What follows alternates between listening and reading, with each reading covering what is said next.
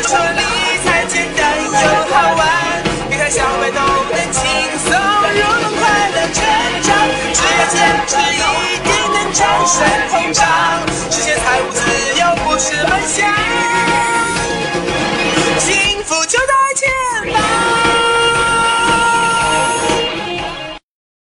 上课，起立，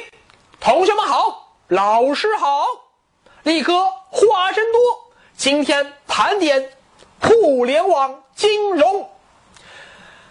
过去洋洋洒洒二十多集的力哥说理财第二季第一章互联网金融篇，到今天为止就要暂时告一段落了。力哥估摸着今后也不太可能再有一个篇章啊能够超过互联网金融篇的规模了。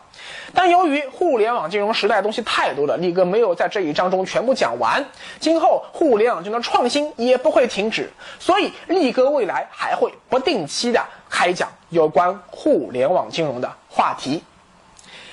其实啊，我们打开任何一本理财教科书，或者上任何一堂正规的理财课程，都没有像力哥这样的啊，一什么一上来先讲互联网金融的，肯定应该是先从股票、债券、基金、保险、房地产这样一点一点展开的。因为互联网金融它不是一个具体的投资品种，而是用互联网技术和互联网思维重构了传统金融的方方面面，你很难把它归为某一类产品。在之前的二十多集节目中，力哥先从识破今天的余额宝开始说起，说到阿里的娱乐宝和招财宝，并分别带出了众筹和 P2P，接着又说到了比特币和票据理财，最后还扯上了天猫宝什么的。如果你仔细听过我之前说的所有节目的话，你就会发现了，互联网金融的触角早已经触及到了银行、保险、债券。股票、基金、信托等传统金融的方方面面各个领域。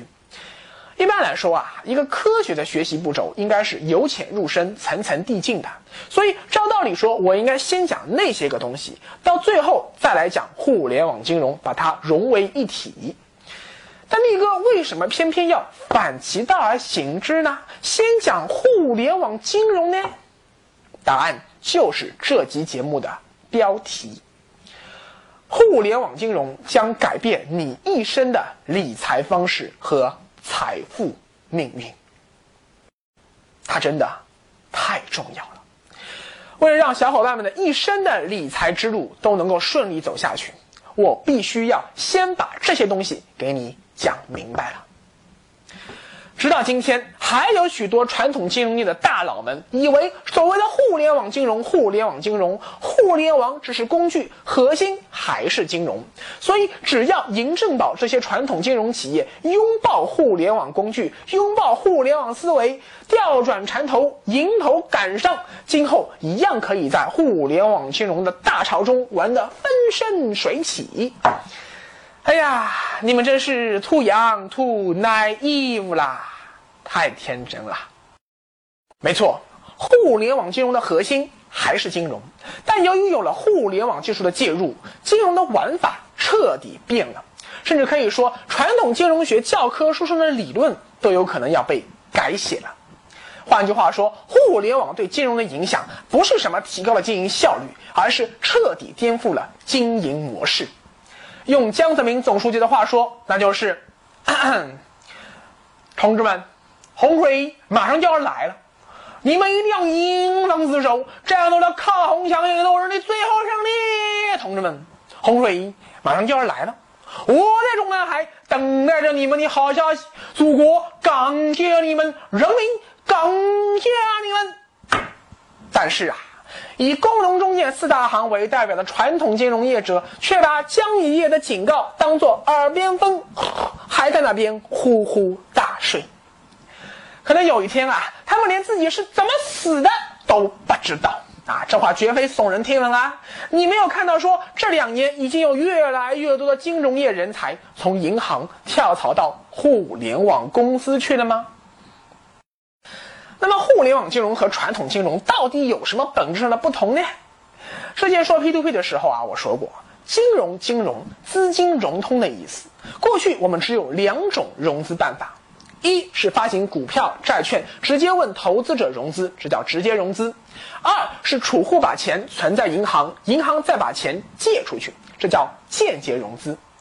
由于信息不对称，由于投资者的投资空间和借款人的融资空间都受到了极大的限制，用经济学术语，这叫做金融抑制。结果就是养肥了银行，却害苦了投资者和借款人，资金匹配的效率非常低。但互联网金融的模式却是把所有的投资者和借款人，把所有的投融资产品，不管是银行理财产品还是基金，不管是股票还是债券，不管是保险还是信托，不管是 P2P 还是票据理财，所有这一切的一切都可以公开透明的放在一个名叫互联网的市场上进行匹配。所以，互联网不只是一个工具啊，它本身就是一个无远弗届的、超越一切时空限制的金融市场。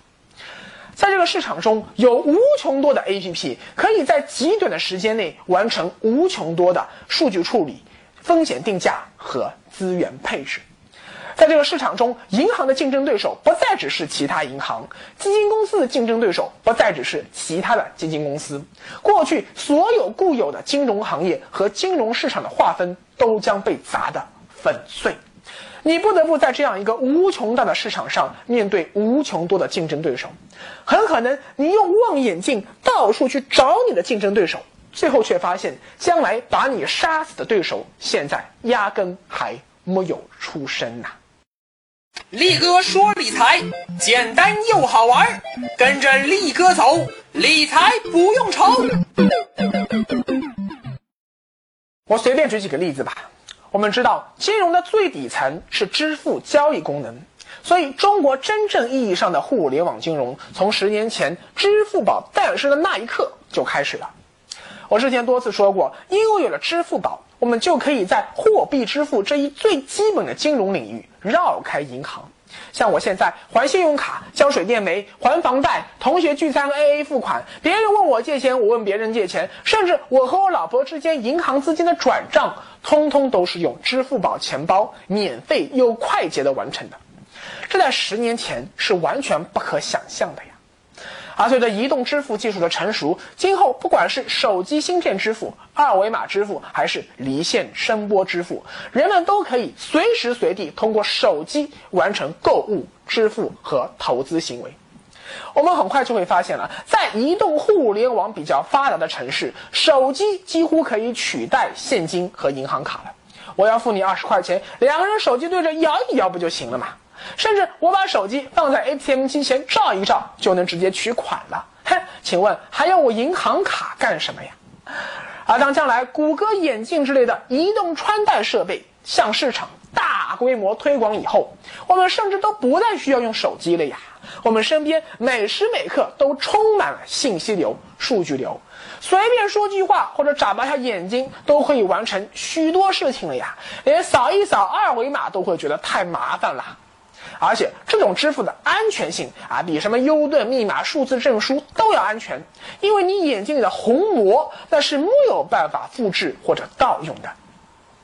你可不要以为这是科幻片的天方夜谭啊！这些事情我告诉你，用不了多少年就会变成现实了。这种技术进步很大程度上将把银行、证券公司和保险公司现在营业网点的功能都给取代了。所以，将来像工商银行这种由于到处都是网点而带来的规模优势，将越来越多的变成它的成本劣势。银行的门店越多，将来想要赶上互联网金融的步伐就越困难。另外，你还会发现啊，越是金融发达的城市，当地对现金的需求就越少，因为都网上支付了，不需要用纸币了嘛。越是移动支付技术发达的地方，银行吸收存款就越难，就越少，因为老百姓有着丰富的投资理财渠道和便捷的投资理财方式，那么银行的日子自然就会越来越难过。事实上，现在的互联网技术甚至已经都快要把货币本身的定义给颠覆掉了。你看，比特币完全就是一种没有发行者的数据票据啊，数据货币。尽管我之前说啊，比特币由于人性的自私和贪婪，将来它想要取代主权信用货币，还有非常非常漫长的道路要走。但毕竟道路是很曲折的，前途终究还是光明的嘛。还有一个很极端的案例，就是余额宝。为什么余额宝能打通投资和消费这两个环节？就是因为余额宝后台的运作速度已经足够快，快到能在一秒钟内把余额宝里的货币基金赎回，并再把钱支付出去。实际上，就在那一瞬间里，你不是在拿货币买东西，而是在拿货币基金这样一个投资品在买东西。所以，只要互联网金融充分发达，你将来甚至可以呃拿股票去买汉堡，拿保险产品去买家电，就是因为后台来得及处理，在一瞬间就能完成从投资品到变现再到支付出去的整个流程。如果从这个角度你再去理解互联网金融的话，那就意味着将来可能所有现金都会变成投资品，因为投资品随时都可以再变回现金，甚至可以不用把投资品变现，直接把你投手上的股票、基金、债券、保险进行贴现的定价。如果商家愿意接受这个价格，就可以直接用他出售的产品来换你的股票、基金，随后再到市场上去变现。你看，吓人吧？互联网金融啊，还将改写股票投资教科书，此话怎讲呢？啊，今天时间差不多了，我们下回再聊。